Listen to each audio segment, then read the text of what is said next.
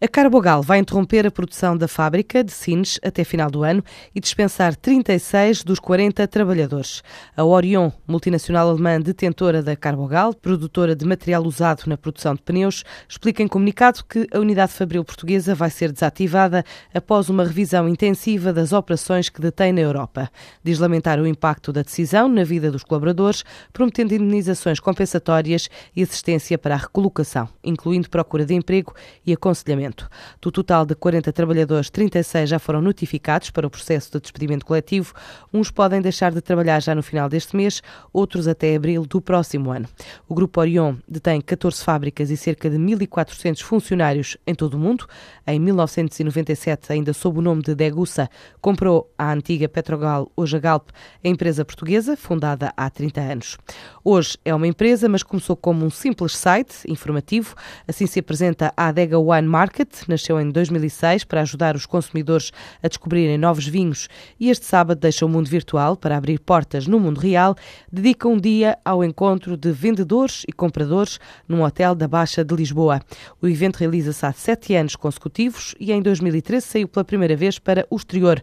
Foi em Bruxelas, tem planos para outros destinos já no próximo ano. Adianta André Ribeirinho, responsável pela adega Wine Market. Basicamente, desde 2009 decidimos criar um evento que reúne 40 produtores. A ideia é que os produtores possam uh, encontrar-se num ambiente informal com consumidores de vinho e que os consumidores de vinho possam provar os vários vinhos desses produtores. A única razão porque é perto do Natal é porque, de facto, é, é uma altura muito propícia a que as pessoas comprem vinho e que ofereçam vinho e, portanto, nós decidimos fazer no Natal e, e é já assim há sete edições e realiza-se no Hotel Flórida, no Marquês de Pombal.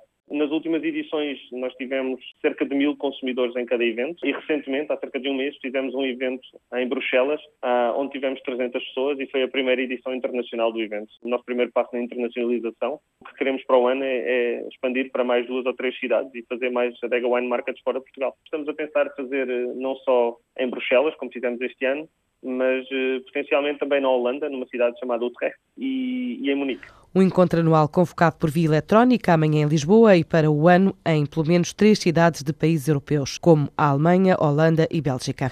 O Banco BIC quer expandir a atividade em Cabo Verde, onde aguarda legislação em curso como a Lei de Bases do Sistema Financeiro.